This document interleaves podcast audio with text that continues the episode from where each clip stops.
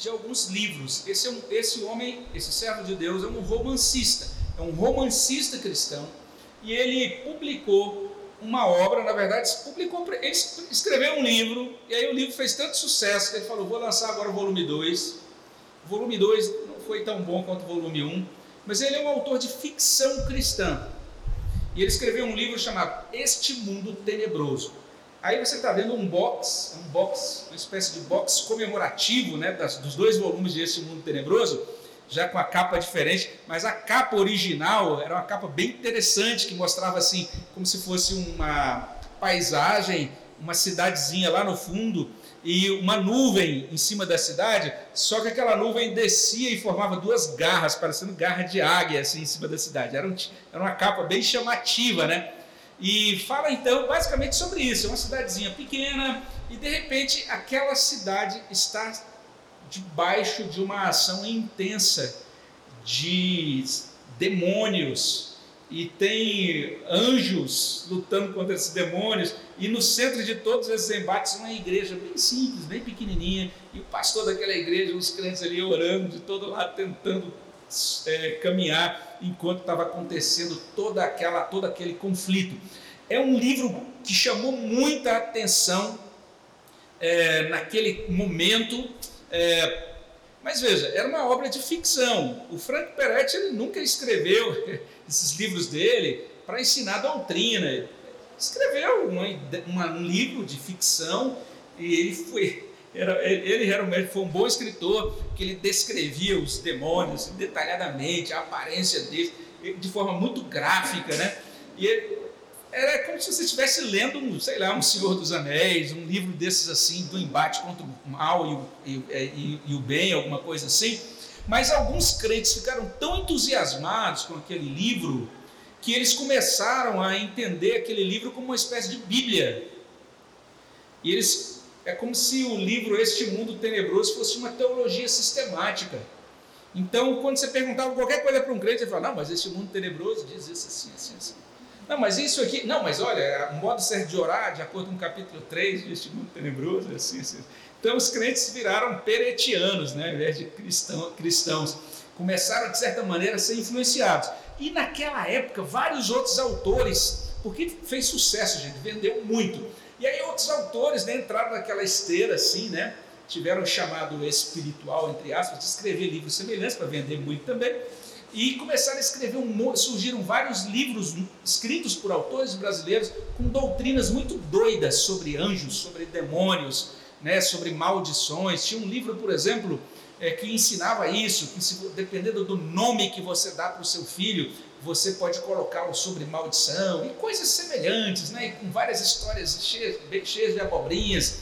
Ah, lembro, por exemplo, de um desses livros que fez grande sucesso de um autor que é um grande pastor, um pastor muito conhecido em Belo Horizonte, mas eu não vou dizer o nome. Esse autor dizia assim, que tinha sido procurado por uma irmã, que sofria de dores constantes, fazia vários exames, nunca levantava o diagnóstico, até que ele perguntou, minha irmã, qual é o seu nome completo? Ela disse, Maria das Dores. Está explicado, então você está debaixo da maldição do nome. Então surgiu naquela época a ideia de quebrar maldições. Né? E diziam também isso, ah, se você, quando foi criança, se você comer algum doce, por exemplo, que é distribuído naquela ocasião lá do Cosme e Damião, então você vai ficar debaixo da opressão demoníaca, porque Cosme e Damião são espíritos, são do espiritismo, por aí vai. Se seu avô praticou feitiçaria, então agora a sua vida está debaixo de maldição. Então você tinha cerimônias chamadas cerimônias ou até rituais né, de quebra de maldição então, quando surgiu aquele negócio, eu fiquei bastante entusiasmado com isso. Na época, eu era batisteriano presbitecostal do Reino de Deus, ou seja, eu era um presbiteriano que não tinha uma identidade doutrinária formada. E eu tinha vários amigos que se empolgaram com aquele negócio. Então a gente saía no carro, de carro, orando pela cidade, fechando as ruas, é, decretando que tranca-rua não entraria ali, nem Zé Pilintra, nem não sei o quê e indo lá em Brasília, lá, lá tem o Memorial JK, né? Foi o presidente que construiu Brasília. Então a gente achava que ali era um, um ponto, é, uma base de poder espiritual, né? É, uma, uma espécie de sede da atuação dos demônios em Brasília, e a gente orava em frente do, do Memorial JK, orava, em, orava lá onde foi realizada a primeira missa de Brasília, orava em frente do Centro Islâmico, orava em frente da, da loja maçônica de Brasília, das casas de Umbanda, a gente de madrugada cortava lá com a mão ali estendida para que Deus fechasse, enfim. Esse era eu na época que eu tinha cabelo, né?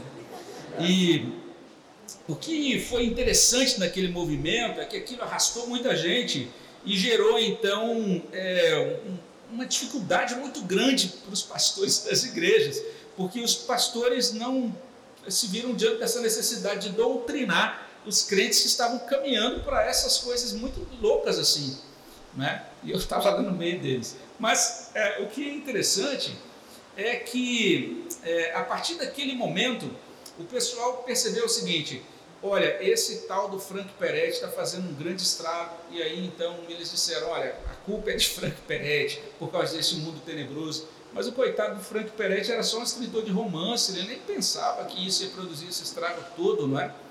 E a partir daí algumas pessoas começaram a entender isso. Se você é uma pessoa que abraça a sã doutrina, você não pode acreditar em nada dessas coisas de que existe um mundo invisível que atua, que tem anjos, etc., atuando na nossa vida. Então, aqueles que tentaram corrigir o problema foram para um lado oposto.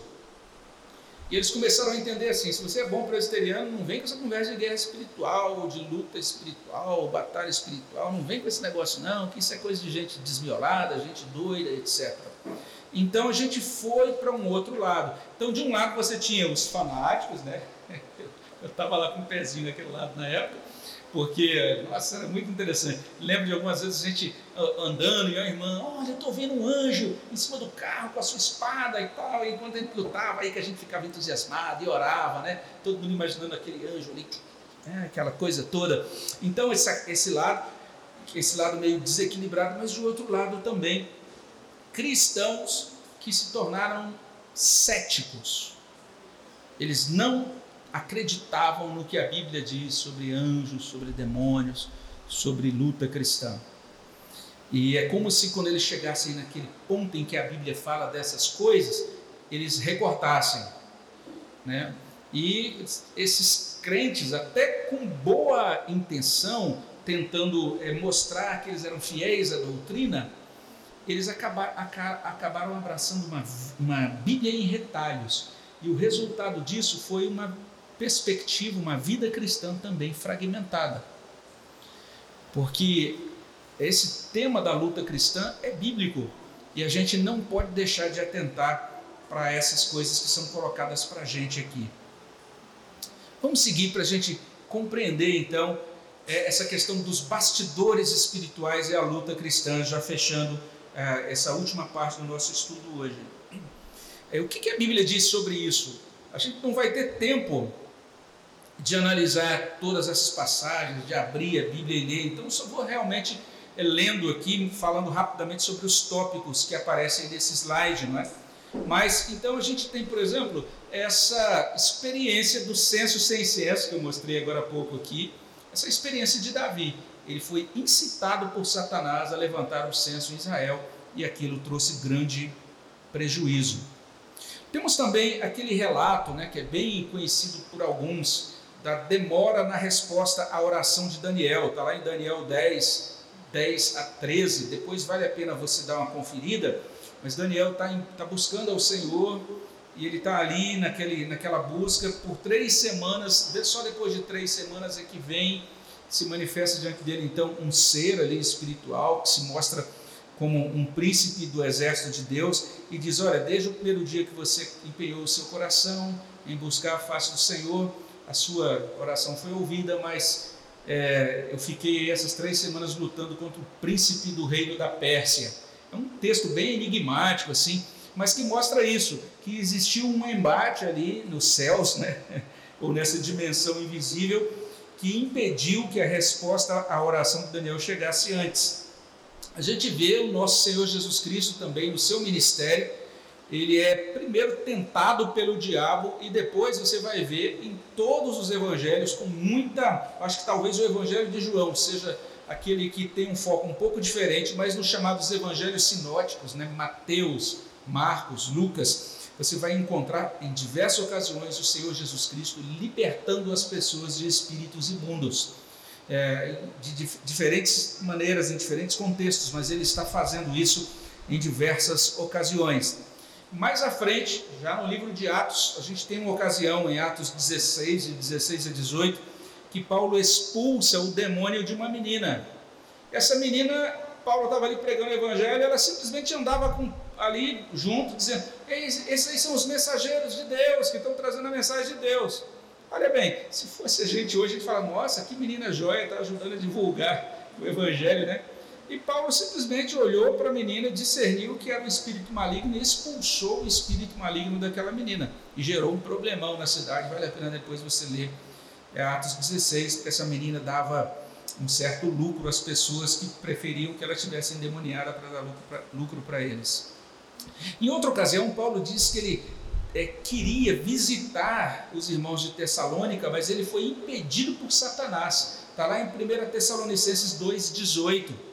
Então a gente vê isso na vida de Jesus, vê isso na vida de Paulo. Pedro e Tiago vão falar sobre essa necessidade, a importância da gente resistir ao diabo. A gente encontra isso em Tiago 4,7, 1 Pedro 5,8. Temos uma referência muito enigmática também na carta de Judas, lá no versículo 6, né, porque a carta de Judas só tem um capítulo. No versículo 6, Judas fala de espíritos que estão trancados é, em algum lugar lá, numa prisão espiritual, esperando a volta de Cristo. Engraçada essa ideia, né? Na verdade, não é engraçada, mas enigmática essa ideia de seres espirituais algemados, né? Ou trancados com algemas eternas. Temos também o apóstolo João no Apocalipse, em Apocalipse 20, 10, falando sobre a, a derrocada final, a vitória final de Cristo contra Satanás. Em diferentes é, ocasiões, nesses relatos e em outros, a gente vai ver essa realidade de anjos interagindo e também socorrendo. É, Calvino não tinha nenhum problema com isso, veja só, ele diz o seguinte acerca dos anjos: ele diz, os anjos são despenseiros e ministradores da divina beneficência para conosco, e por isso a Escritura indica que eles montam guarda por nossa segurança assumem nossa defesa, dirigem nossos caminhos, exercem solicitude para que não nos aconteça algo de adverso. E em outro lugar, ele vai dizer o seguinte: é certo que os espíritos carecem de forma. E aí, nessa citação dele é bem interessante. Ele diz que quando a Bíblia fala sobre os anjos com asas, nem, não é nem, nem sempre uma referência é, literal a isso, mas é porque essa ideia dos anjos com asa transmite, comunica para a gente essa noção de que eles vêm rapidamente ao nosso socorro. Mostra ou nos aponta para a celeridade do auxílio dos homens, dos anjos a nós. Ele diz assim: é, tão logo as circunstâncias o exijam, então eles nos trazem auxílio, como se com a costumeira velocidade voasse para nós como um relâmpago despedido do céu. Ele diz: um anjo é como se fosse um relâmpago que Deus despede do céu para nos atender rapidamente na nossa necessidade. Então veja só, aí um homem do século XVI falando sobre isso, a gente vai ver como aconteceu mudança disso do século XVI para cá, mas isso é muito claro. A grande maioria das referências a anjos, de menções de anjos da Bíblia, é, acontecem no Novo Testamento. Existem mais de 250 menções de anjos e mais da metade dessas ocorrências no Novo Testamento. A gente vê já no início dos evangelhos, né? O anjo Gabriel trazendo notícias a Maria. Esse mesmo anjo Gabriel já tinha vindo antes e se revelado a Daniel em Daniel 9. Então, Daniel 9, Lucas 1, 26 a, 20, a 38. Temos um anjo que conforta José por meio de sonho, quando José passa por toda aquela situação com Maria e é por meio de revelação dada por anjo que José é encaminhado e toma algumas decisões e vai em determinadas direções. Mateus 1, 20 a 23, 2, 13, 19, 22. Anjos serviram a Cristo no deserto e também no, no Getsemane. Mateus 4,11, logo depois de todas as tentações, Cristo é, é servido por, por anjos. Lucas 22, 43 também. Pedro é libertado da prisão por um anjo, Atos 12, 6 a 11. Paulo recebeu uma mensagem de esperança por meio de um anjo, lá em Atos 27, 23 a 24. Ou seja, de acordo com o Novo Testamento, os anjos realmente são espíritos ministradores que estão atuando em favor daqueles que creem no Senhor. Tudo isso para dizer que existem, existe, existem no nosso universo, na nossa na realidade criada por Deus, coisas visíveis e coisas invisíveis. Então há uma relação entre a vida humana cotidiana e os bastidores espirituais. Existe uma relação. A gente às vezes não consegue explicar isso detalhadamente, mas a relação existe. E muito do que vemos é influenciado pelo que não vemos. Então, a gente precisa compreender isso muito bem. A realidade palpável é influenciada tanto por Deus e seus anjos, quanto pelo diabo e seus demônios. Então pode parecer algo meio esquisito né, para os cristãos ocidentais, eles acham isso meio estranho. Os cristãos orientais, né, eles não têm problema com isso, mas nós ocidentais somos muito marcados pela secularização. E nesse sentido, ah, o próximo slide vai mostrar isso, que existem sempre dois erros quando a gente pensa na luta, na luta cristã. O primeiro erro é o que a gente chamaria de superestimação dessa ação de anjos e demônios. Então, algumas pessoas superestimam anjos e demônios. Ah, eu não sei se você já viu isso, mas algumas igrejas que se dizem evangélicas gastam mais tempo falando sobre demônios do que falando sobre Deus. Então, eles superestimam os demônios. Eles se preocupam, ah, qual é a cor de Yansan? Qual é a cor da pombagira? Olha, você está vestindo uma roupa que é da cor de não sei o quê. Aí, sabe, fica um negócio desse procurando o demônio atrás de cada moita. É uma superestimação que acaba gerando superstição e fanatismo. Isso não é saudável. Né? Tem muita gente que pergunta: ah, por que, que a igreja presbiteriana, vocês não expulsam demônios? E a gente fala: olha, a gente expulsa, mas longe dos holofotes. A gente não vai. Agora traz o demoniado na frente. E aí, demônio, qual o seu nome? Rar. Quando você entrou? Rar. Como? Rar. Ficar dando ibope para demônio, o demônio, o centro, da, o centro do culto é Cristo, é Deus. Então, se chegar alguém apresentando alguma coisa assim, os diáconos levam lá para um canto e aí resolve isso de outro jeito. Mas não tem esse negócio da gente ficar é, trazendo essa questão dos demônios, etc e superestimando isso. E também com relação aos anjos. Algumas pessoas acabam se tornando devotas de anjos. E de repente, Paulo já fala sobre isso na carta aos Colossenses. Aqueles irmãos de Colossos estavam oferecendo culto aos anjos. E inclusive dizendo que eram mais espirituais os crentes que cultuavam os anjos. Paulo escreve a carta aos Colossenses para corrigir isso. Então, esse é um grande erro, o erro da superestimação. Mas o outro erro é o da subestimação. Alguns crentes, então, simplesmente vivem como se o mundo invisível não existisse. Eles não acreditam, eles dizem que acreditam formalmente, mas eles vivem como se isso não existisse. Isso é por conta do naturalismo. O naturalismo essa concepção, na verdade, veja só, o naturalismo é uma concepção filosófica. De acordo com o naturalismo, tudo o que existe é o que a gente vê. Só existe o que a gente vê. Né? É lógico, existe é, as coisas que não são visíveis a olho nu, tem que ser analisado por microscópios, outros aparelhos específicos e tal, né? super avançados. Mas eles vão dizer, a realidade é composta apenas disso é uma visão que a gente chama de monista, porque diz que a realidade é uma coisa só. Isso é o chamado monismo. Né? Então é um tipo de monismo. O naturalismo ele diz só existe aquilo que pode ser comprovado pela ciência. Isso é naturalismo, tá certo? O cristianismo ele não é contra a ciência, nada disso. É, ele pelo contrário, muitos muitas pessoas, por conta da convicção cristã, entenderam que Deus criou um universo que pode ser compreendido, que pode ser estudado, e a partir daí, então, é, pode se desenvolver ciência, vamos dizer assim. Mas a visão naturalista é a seguinte: Deus não existe. Ou se existe, ele é um ser separado da sua criação. Então nada interfere na ordem natural das coisas. Para os naturalistas, natural significa aquilo que não contém nenhum tipo de intervenção sobrenatural de Deus. Tá certo? Então alguns abraçam, mesmo sendo cristãos, abraçam essa visão naturalista. E aí, à medida em que lidam com as situações, vou dar um exemplo para você, para você ver como que o naturalismo e a secularização afetam nossas vidas, certo? Olha só que exemplo simples. Vamos imaginar 15 anos atrás, aqueles que têm menos disso não conseguem imaginar.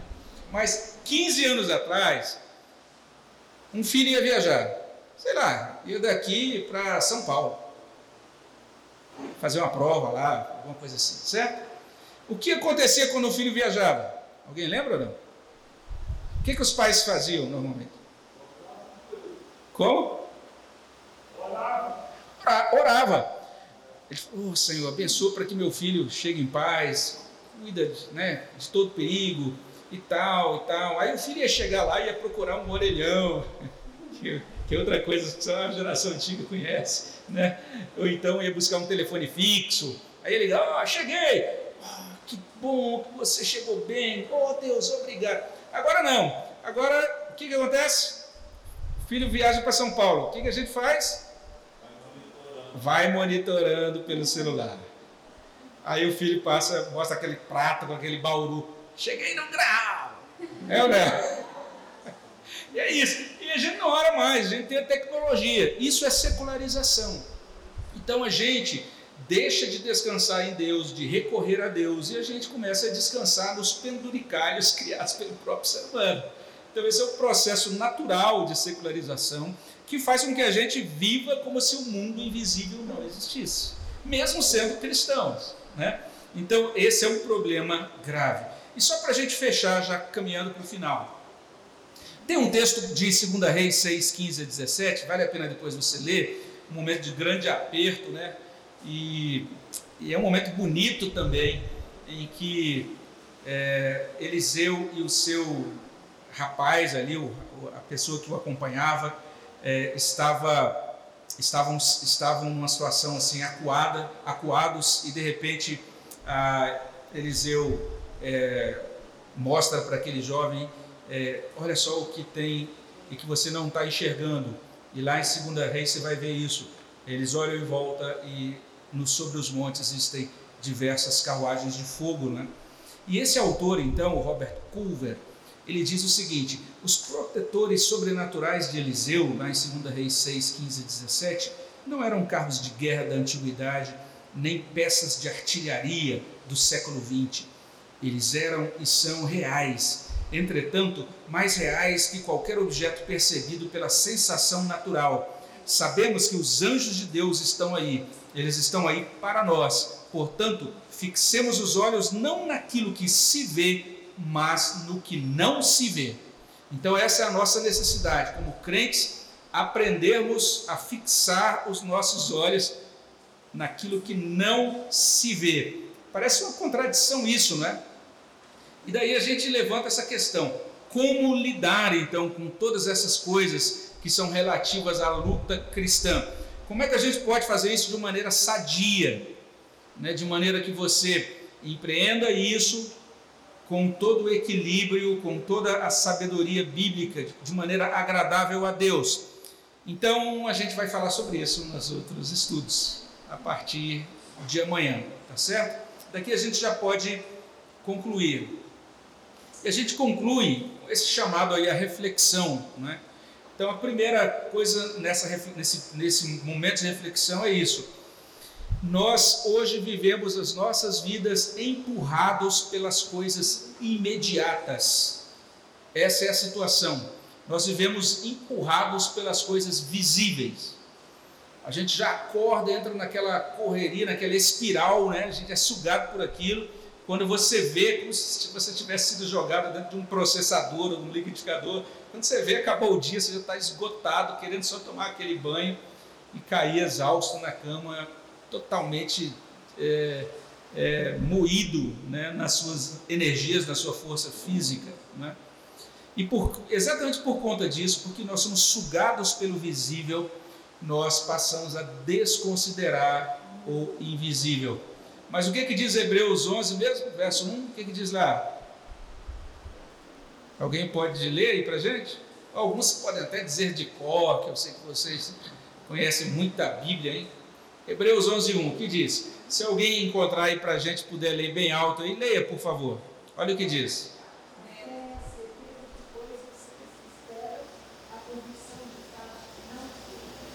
A fé é a certeza de coisas que se esperam, a convicção de fatos o quê? Que não se veem. Preste atenção nisso. A, a fé é a convicção de fatos que não se veem. Eu gosto muito da revista Corrigida que diz que a fé é a prova de fatos que não se veem. Eu acho bem legal essa tradução revista corrigida nesse ponto. Realmente interessante. Mas o que eu acho interessante em Hebreus 11 é essa conexão da fé com as coisas que não se veem. Uma convicção, uma prova das coisas que não se veem. E se você depois der uma olhada em Hebreus, especialmente capítulo 10, você vai perceber que Hebreus termina, eu tenho mencionado isso em algumas pregações, a partir do verso 36, ele vai dizer: Nós somos da fé. O justo viverá pela fé. E depois ele diz o que é fé. E diz nessa descrição que fé é convicção das coisas que não se veem. Significa que para viver